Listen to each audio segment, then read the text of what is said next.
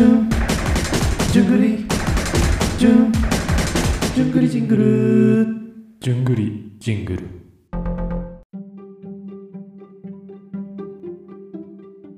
じゃあ、周作さんよろしくお願いします。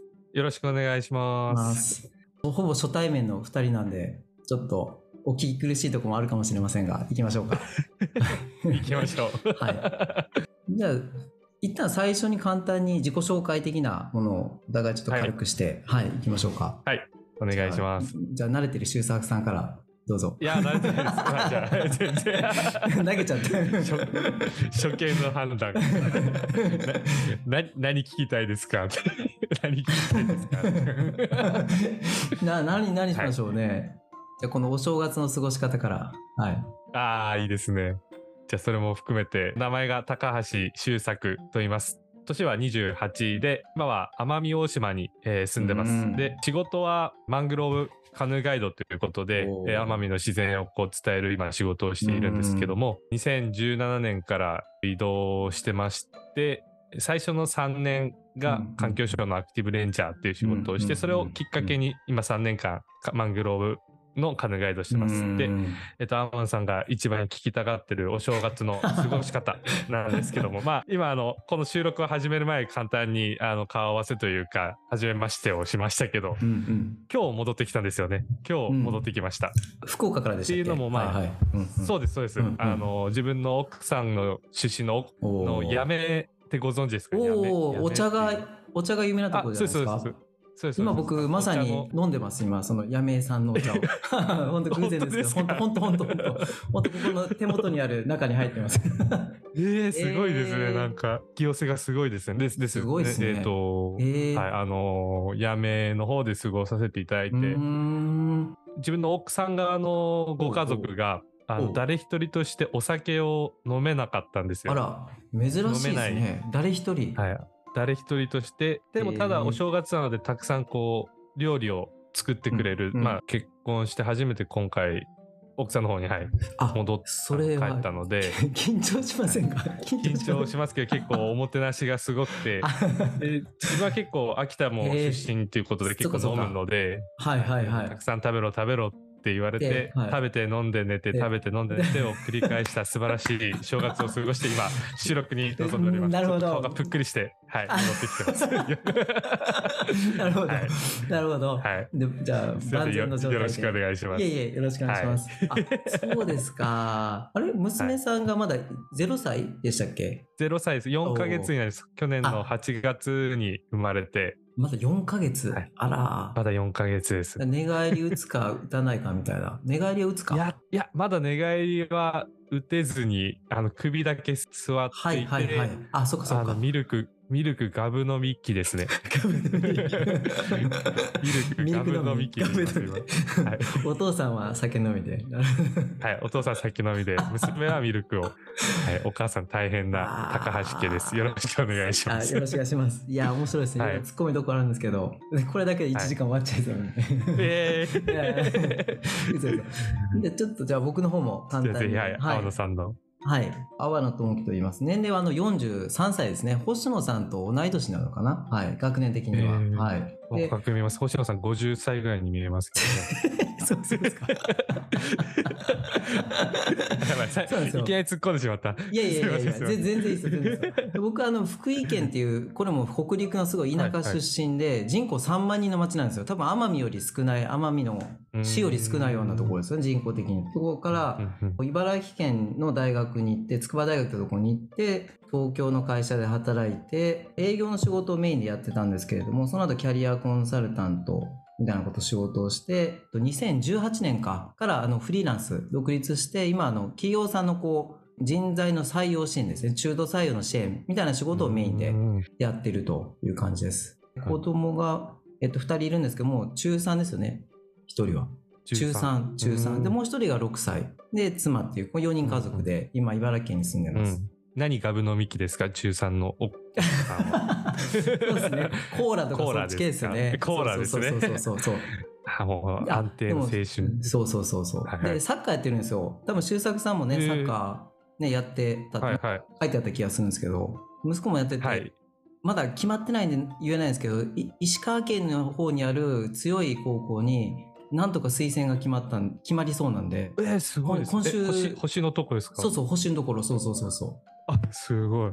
本田さんかっけーの、あの後輩ですね。持ってますねのところです、ね。そうそうそうそうそう伸びしろですねですそうそうそうそうえー、すごいですね。今 今週あの試験なんで最後一応、はい、形上かわかんないですけど、はい、なんかそんな感じの家族です。はい。まだ決まってないんであれなんですけど、そんな感じですね。で、まあ自分から言っといてないですけど、正月何もしてないから ダメなんですよ。まあ家族で筑波山ってとこに一回登ったぐらいですかね。なんか、えー、え、初日の出を見にっていうことですか？の、だと人多いんで、その前の日の大晦日に、うん昼過ぎぐらいにこう、はい。6歳の子も初めてこう、ちゃんと足で登るっていう。はい。どれぐらい時間かかるんですか？あ結構。でもね、あの、途中までこう、山の中腹ぐらいに神社があるんで、そこからスタートするんですけど、そこまで車で行けちゃうんで、子供の足でも1時間半とかそれぐらいですかね。はい。結構、冬の、まあ、筑波でも結構やっぱり寒いは寒いんじゃないですか。私もやっぱ東北出身なので、はいはいはいはい。山の上は寒いですよね、風がね。そんな感じでした。はい。そんな感じでした。はい。じゃあまあ、普。通の、普通のお正月で。普通の 正月。で、さっきの質問的なものは？なんか今の自己紹介をお聞きして、青野さんもサッカーやられてたのかなって思ったのが一つと、青野さんその経歴、Facebook とかでちょっと見させていただいて、なんかその野外教育とかっていうのもはいはい。書いてて、あすごくその話がちょっと聞きたいなと思ったのが一つで。素晴らしいな、周作さん回すのうまいですね。うまいことこう話をしっかりよ、さすが。さすがです。やっぱり素晴らしい。で先にちょっとあの、まあ、サッカーやってたかどうかで僕はやってなかったんですけど陸上バスケと陸上ですね。僕はあのスラムダンク世代なんで小学あ、校いいですね、スラムダ中ンク。学とスラムダンク、はい、今なんか映画やってるみたいですけど見てないですけどはい見てないんですか？見てないですえーちょっと、ちょっとそっち側の話からちょっと掘っていきたい。自分も、あの、スラムダンク世代として認めていただきたいんですけど、結構スラムダンクは読んでて。結構読んだ。いややっぱり好きな、男性は特に好きですよね、スラムダンクうね。ん誰が一番好きですか？あの、こまあ、6人の中で。まあ、6人以外でもいいんですけど。まあ僕は、あの、中学の時、あの、ポイントガードやったんで、宮城亮太とかですかね。あなんか一緒じゃないですか。あ、自分も宮城、はい、りょーちん好きです。おでも、あれですよね、サッカーですよね。だけど、サッカーですね。だけど、はいバスケ、あ、まあ、そっか、秋田は能代工業。今はないのかな、能代工業って。ないんでしたっけ？そうですね。しかも、その、そこの出身なんですよね。能代市出身おそっで。か、そっかそっか。はい。で、能代工業ではなかったんですけど、能はいはい代高校、はい、高校隣の高校で、今、スラムダンク、それこそ映画に、うんうん。あの、今、うん決勝戦の、うん多分、私まだ見てないですけど、はい決勝戦のあの、ところが描かれてるっていうので、うんうんうんうん対戦の山王高校かな？工業ですよねなってるところが、はい、が能代工業でっ、てことですよね。そうですよね。そうですよね。入りは、入りは何ですかね、バスケがし、バスケ好きだからとか、なんかすごくスポーツ漫画好きじゃなくて、地元の高校がモデルにな、地元の高校が出てるみたいな。結構、スラムダンクのなんかコラボみたいなのが結構バーってなってた時もあったり、えーままだ自分がちっちゃい頃は、あの、田臥勇太っていう、うんね、今も現役で、ね、渡ったやってますよね。はい。ね、やられてる選手が結構、はいはい能代の星みたいな感じで、まあ秋田県の能代市出身でも全然ない人なんですけど、はい、やっぱりはい能代工業といったら田臥みたいな感じでそうですよね。で読み始め。て、えー、わかりますわ。田臥勇太選手とかすごいうまいですもんね。すごかった。はいたはいはい。田臥もポイントガード、ですよね。だと思いますね。背がね、結構低めの方なんで。うんそっか、能代か。やっぱり街の中にそういうなんかあるんですか？そういうスラムダンクとコラボした何々みたいな。今は多分ないと思うんですけど、うん結構その信号機あるじゃないですか。多分福井も茨城、つくばの方も多分雪が結構降るところで、信号機多分縦型だとはいはいはい思うんですよね。。ああ、縦ね。はいはいはい。信号機がこううん。横じゃ、うん。横だと積雪で、あのうん。うんボキって折れちゃうので信号機が縦型どになっててその横にはいはいはい。はい。バスケットリングのなんかおフレームみたいなのが、うんうんうんうん。はい、はいついてたりやってえーますね。やっぱバスケの街なんですね、能代ってやっぱり。バスケしかない街というか、もうもうスタスタれてますけど、そうそうそう。うんまあ。え、廃れてるんですか、はい。今は？廃れてるんですか？今結構シャッター街ですよ、シャッター、シャッターしてます。かで、なんか郊外にあのショッピングセンターがドーンって出来上がった、えーそっちにお客さんが流れてみたいな。あなんかいわゆる、ね、地方都市って感じですね。今どこにでもある。そうです、そうです。で、若者はどんどんどんどんいなあのいなくなあっていって、で、遠方に一番いるのは多分私だと思ってるんですけど、秋田県能代市から一番遠くに出た人間はね自分だと思ってるんーですけど。めちゃ南めちゃ南ですよね。はい。まあ、か海外除けば、海外除けば多分、あの多分、多分反対方向に来てるので、なんかいろんな人生を。あつくばも、つくばというか、その茨城の方も、高校生の時に行ったことは何度かあって、え牛久、ー、牛久牛久ってありますね。すごい、はい。ローカルなところご存知ですね。すごい。なんかあれですか？なんか学校の行事的なもの？高校生の時に、今はもうそんなエネルギッシュじゃないんですけど、はい高校生の時、自分大学推薦でちょっと入ってまして、はいはいはいそのいろいろこうこういうことやりましたよっていうのを集めなきゃいけないっていうことで ただ熱意だけじゃ入れないっていうのでなるほど。なんかそのなんだっけなね。科学研究センターみたいななんだっけな。いやなでもなんか なんかなんかすごいす。ごいところあるじゃないですか。うんなんかいっぱいありますよ。す筑波のあなたには、うん、酸素系とかすごいとこ。ろに。はい。なはいはいはい。はい、なんかそこになんかサイエンスキャンプみたいな感じで最先端のなんかろ過の方法を学ぶみたいな。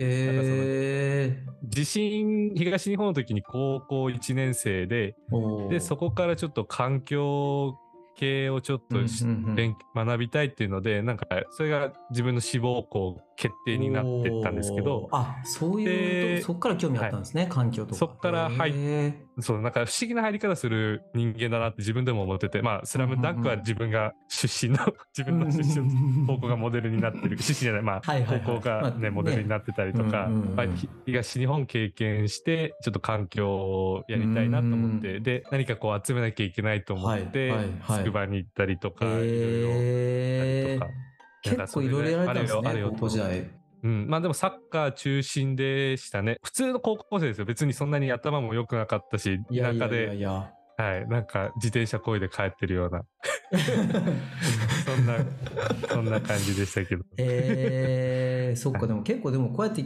ね話してると意外とつながりがつながりというか接点っていうかあるんですね。場所とかもね。そうですね、ややめ茶飲んでますしね。うんやめちゃね。そうそうそう。まさかのやめちゃ。やめ茶。そっか。さっきの自然の話は東京学芸大学の環境はい教育。教育専攻。校っていうところになんか学芸大って結構教員になる方が多いイメージなんです。そうでもないんですかなんか。いえ、もう、ほぼほぼ教員になりますね。7、6、7割。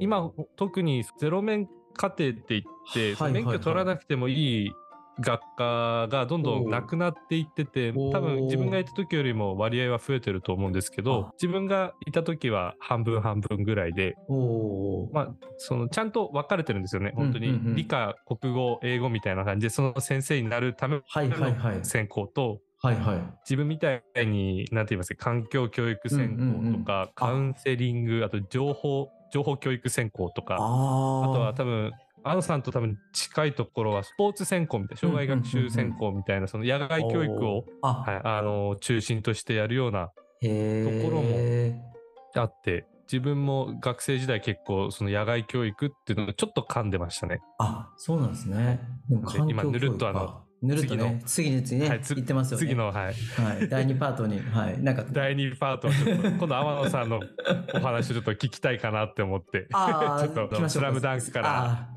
はい、チェンジして。天野ダンクに チェンジしましたけど、プレイヤーチェンジしましープレイたけど、チェンジ。ではい。じゃあそっち行きますかなんかね。はい、環境天野さん大学生時代の、はい、はいはいはい。もともと体育なんで、どっちかというと、環境教育っていうより、なんかこう、どっちか体を動かして、なんかうん。登山をするとか、スキーをするとか、まあダイビングもちょっと一応かじら、かじって、一応ライセンスは取らされるんですけど、なんかこう、はいはい。まあ確かにスポーツ的な男ですよね。やる感じですね。ん。もう全般的にうんいろんなことをやっていくみたいな。そうですね。はい。まあ言ってもまあ大学時代なんで2年とかしかできませんし、大学に行ったんですけど、まあプラス2年ぐらいなんで、でその後僕は、あ、うんその間にワーホリニュージーランドで遊んだりとかしてたんで、ちょっと、あ、いいですね。あんまりこう聞きたいことがいっぱい増えてきた。はいはい。あんまりこうなんかそう野外教育ってもそんな専門にこうがっつりやったっていうタイプじゃないんですけど、まあそうですね、ダイビングも静岡西伊豆でこう、ライセンス取って、沖縄でなんか実習みたいな大学であるんで、沖縄渡嘉敷島だったかな、なんかそのあたりで、はい、1週間ぐらい潜らされたり、ナイトダイビングとかなんかそんなのもやって、すごい楽しかったなっていう、はい、思い出ありますね。でもやっぱり一応メインは東北、はい。宮城と秋田とい岩手の県境にある栗駒山その近くであるなんかキャンプなんか2ヶ月ぐらい夏そこでこう子供たちとこう過ごすんですけど、それがまあ一番メインの活動でしたかね。やっぱりそのそういった経験を、まあ、経験というか学びをしていると、私も自分の娘がちょっと大きくなったら、うんうん。なんか家でゲームとかも、まあ、してもいいって思ってるんですけど、うんうんやっぱりうんせっかく奄美の、奄美にいるので、うんうん。やっぱりそういった海とか山とか、なんかやっぱりこう、本とか勉強して学ぶ知識っていうのもすごく大事だと思うんですけど、うん。やっぱりそういう野外教育ってところで、うん。やっぱりこう触れたりとか自分で何かしてっていうのがすごく大事だなって思ってるので、ねそうですよね。はいなんかすごくやらせてあげたいなと思います。なんかすごく今娘が生まれて、はいなんていうんですかね、本当にうんうんうんデレデレ、娘にデレデレっていうか、なるで。なんか近くに、あのー西松屋とかそういっうんうたんうん子供のおもちゃが売ってるお店が2つ、2軒あるんですけど、あ、なるほど。はいはいはい。結構そう、チーク玩具っていう言われるやつ、あー結構そありますよの、ね。子供の発達にうんうんいいみたいな、うんうんうん。あの、やっぱそういった、こう自分の娘に対してすごはい。い買い与えたくなる自分が今出て。て、買い与えてくださいですね。なるほど。買い与え、もう全部買いたいみたいな。あもうアンパンマンだろうが、ポケモンだろうが、何でも買いたいと思ってしまって。でも、でもまあその中で野外教育じゃないですけど、うん自然と触れ合うっていう経験、例えば東京で生まれてずっと東京の人が得れなかったものが、うん。まあ、地方にいることですごく得れるんじゃないかって思って。ですね、それが結構やっぱり重要でー自分は田舎代表として。うん。田舎代表とでして。でも最高じゃない？そういう意味ではね奄美とかで特にそういうね、まあ、レンジャーの経験もあって今ガイドもやってらっしゃって。うもう。んう。ん。なんかちょっとポジティブ。ポジティブ。ポジティブ。いやいや、いやいや、もう本当に、本当に本当に、結構ね、それプラスして、出身の秋田と、あとはいはいはい。奥さんの出身の福岡で、うんうんで、必ず年末年始とか、お盆とか帰る機会が多分当然これから出てくる。まあ、お盆とかそういうの関係なくに出てくると思うのでんんん、ん。もう秋田だったら雪。で、福岡のやっぱやめの方なんで、うんうん。熊本にもアクセスできる。ああまあ、ね。他のところにもアクセスできるので、はいはいはい。まあ、それこそ本当にキャンプとかしたいななって思ってて、ねなんかもう夢が広がるばっかりです。やりたい放題ですよ。え。いいいろいろねフィールドはありますね。いいですね、はい。そっかえちなみにちょっと僕もなんか聞い僕なんか自分のこと話すのがあんまり得意じゃないんであれなんで聞いちゃうんですけど環境教育ってどんなことを主になんかやってたんですか？あでも、阿波野さんがやられてたことにすごく近いと思います。まあ、その、もちろん山とか、はい。まあダイビング、ナイトダイビングとかはそんしないんですけど、はい。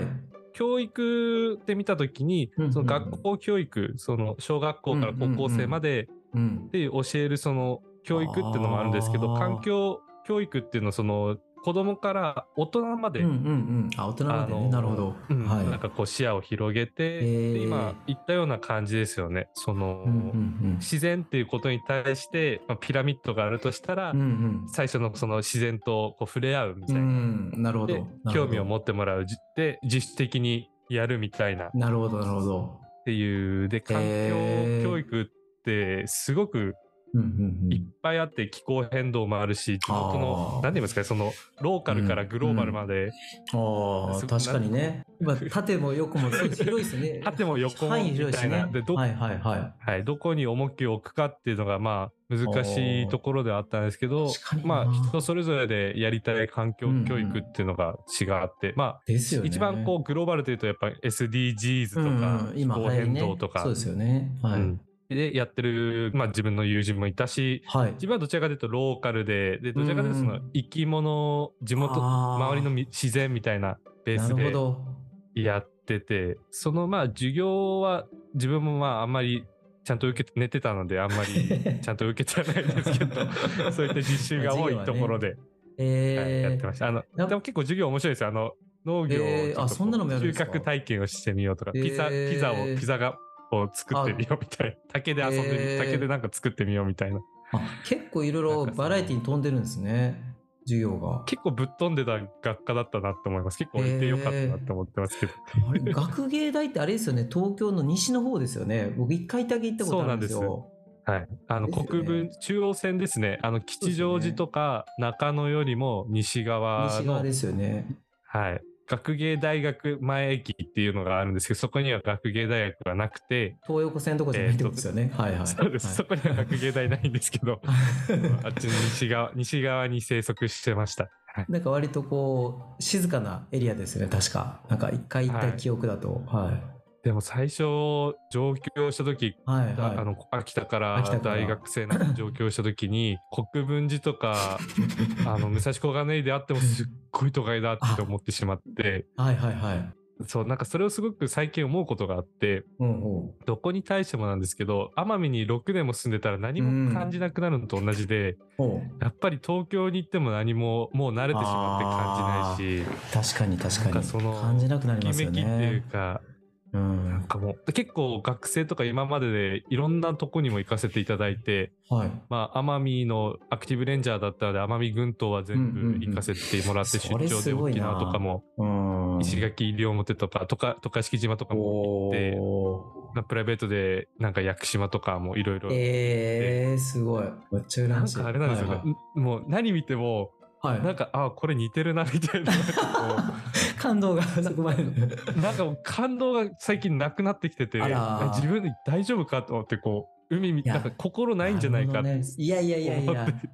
多分ね いいいいところというか絶景とかねご覧になりすぎたんでしょうね多分ね。多分僕なんかこう今言ったらうおーみたいな感じになるような 感じですけどね。ああなるほど。アナさんは結構その野外、今野外教育の話をずっとしてましたけど、そはい。の結構いろんなとこ、もうその秋田、岩手ね。の、中心にっていうことですかね。がメインでしたね。そうなんですよ。そういう意味ではフィールドは狭くって学校の授業そのスキー実習とかうん。ダイビングのとかで沖縄とかその長野とかそういうのは行きますけど筑波大学の中にキャンプ場があるんですよ。ちょっとプチキャンプ場みたいな。そこでこう大学生向けの授業とかそれこそサッカーのあのラモス・ルイさんとか来て S 級コーチってあるじゃないですえ。かあれのあの講習のなんか指導をさせてもらったりとかそんなのができるんで 割とこう近いところになんかそういう恵まれた環境だったと思いますね。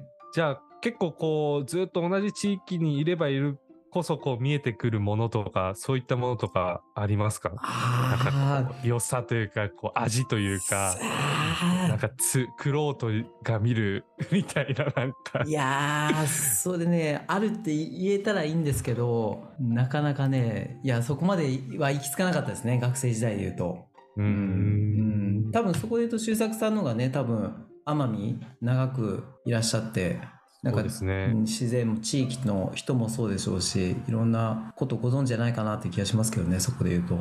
奄美はまだ来たことはないですか？ないんですよ。奄美は？ないんですよ。今年ですね。ぜひ今年ですね。そうだから星野さんにも何月がいいんですかって聞いたら3月4月が穴場ですみたいなこと言ってましたけど本当かな？どうなんですかね？何月がいいかか観光で子連れで行くっていう前提で言うと観光でお子さん観光というか、まあ、うんやっぱりゴールデンウィークはものすごく人がいて、で、星野さん言うのは確かに当たってはいますね。3、4月が一番過ごしやすい状態なんですけど。奄美に関して言うと、オールシーズン、まあいろいろ楽しみ方があって、あの、すごくおすすめの島なんですけど、3、4月は、例えば順番に行くと、1、2月は、えっ、と、うんうんうん。クジラが、あの、今来てて、えー、クジラ、ホエールウォッチングが結構できたりとか、うんうん3、4月は鳥好きの方は、やっぱり鳥の繁殖期になるので、あなるほど、まあ、ね、山も結構新緑の季節に変わっていって、そっかそっかそっか。はい。で、ゴールデンウィークはまあめちゃめちゃ人が来まして、人が多いんですね。うん、はい。で、5月から7月にかけて、あの、奄美星空フグあ、の、例の。あの、はい。産卵、はい、ミステリーサークルがでおきたりです。ーなるほど、なるほど。7、8、9、10はもうめちゃめちゃ暑いというかね、あの、まあ、ザ、南の島。南の島。やっぱ暑いんですね。そっか、そりゃそうですよね。へえ。た、だ、その中でも絶対に変わらない景色っていうのがうんうんうんマングローブですね。うーん。まあ、いつ行っても、あの、そうか。はいはいはいあり。ます。僕もあの、西表島に学生時代の時に一人でなんか行ったんですよ。で、なんかマングローブツアーって一回行って、なんかすごい、なんかやっぱり行きたいな、テレビで見ると行きたくなるじゃないですか、ああいうのって。なんか行った覚えはあるんですけど、あれはずっと季節変わらないんですか？あの色とか。ずっと緑色への落葉紅葉せずになってるのー。で、そっか。それで言うと、その、青野さんが今、ちょっとこう、ずっと住んでるからこそ分かる魅力っていうか味みたいなところで言うと、マングローブのその写真が結構、奄美のマングローブも紹介された時うんのそのメインのエリアがあるんですけはいど。そこの、まあ、いつ行ってもまあ、緑色なので、あの景色は変わらないんですけど、うんずっとやっぱり1年間ガイドしてて感じるのは。